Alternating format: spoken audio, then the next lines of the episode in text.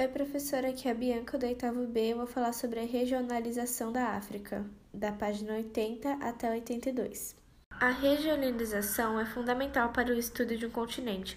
Por meio dela, grupos de países que apresentam características similares são delimitados em áreas menores. No caso da África, é impossível estabelecer regiões totalmente homogêneas, pois todo o continente é caracterizado por contrastes e grande diversidade. Com o auxílio da regionalização, conseguimos reduzir a complexidade continental e compreender os aspectos que a compõem. O continente africano pode ser regionalizado a partir de critérios naturais, econômicos ou culturais. Cada parâmetro dá origem a um tipo diferente de regionalização. Outra possibilidade é considerar a linha do Equador como referência para o agrupamento dos países do Norte e do Sul. Esse critério geográfico parece ser uma regionalização mais equilibrada em termos de área e distribuição dos países, mas não apresenta compatibilidade com os demais. Analisaremos o continente africano mediante sua divisão em duas regiões distintas, o norte da África e a África subsaariana, enfatizando os respectivos aspectos culturais. Entretanto, outras sub-regiões serão exploradas com base em fatores econômicos.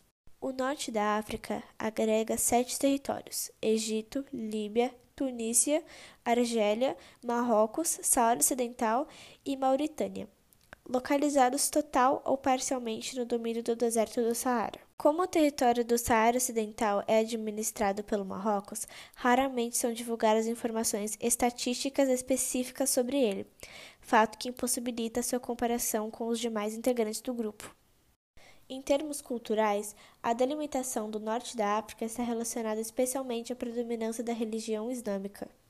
Em determinadas abordagens geopolíticas, quando comparado ao Oriente Médio, o norte da África é anexado à região asiática. Nos sete territórios, a ocupação ocorreu basicamente por populações mediterrâneas. E, em certos casos, houve miscigenação entre esses povos e etnias negras. Observa-se também nessa área a presença de outros grupos populacionais, como berberes, etíopes e árabes.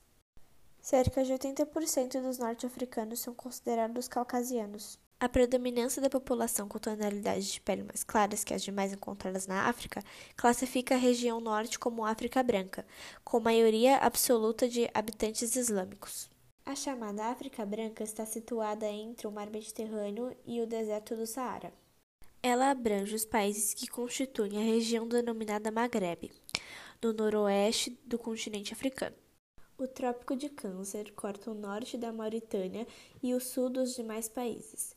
Portanto, as médias térmicas são reduzidas gradativamente no sentido do extremo norte.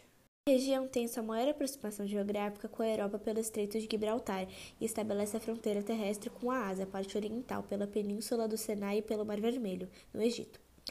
A costa oeste é banhada pelo Oceano Atlântico. A cidade de Cartago foi fundada pelos fenícios por volta de 814 a.C., nas mediações de Tunis, atual capital da Tunísia.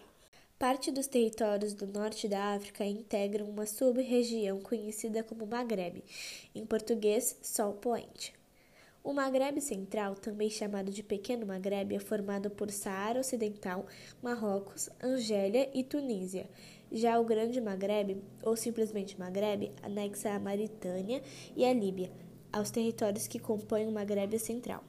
Por meio do Tratado de Marrakech, assinado em 1989, foi fundada a União do Maghreb Árabe, com o objetivo de desenvolver a cooperação econômica e política entre os países da região.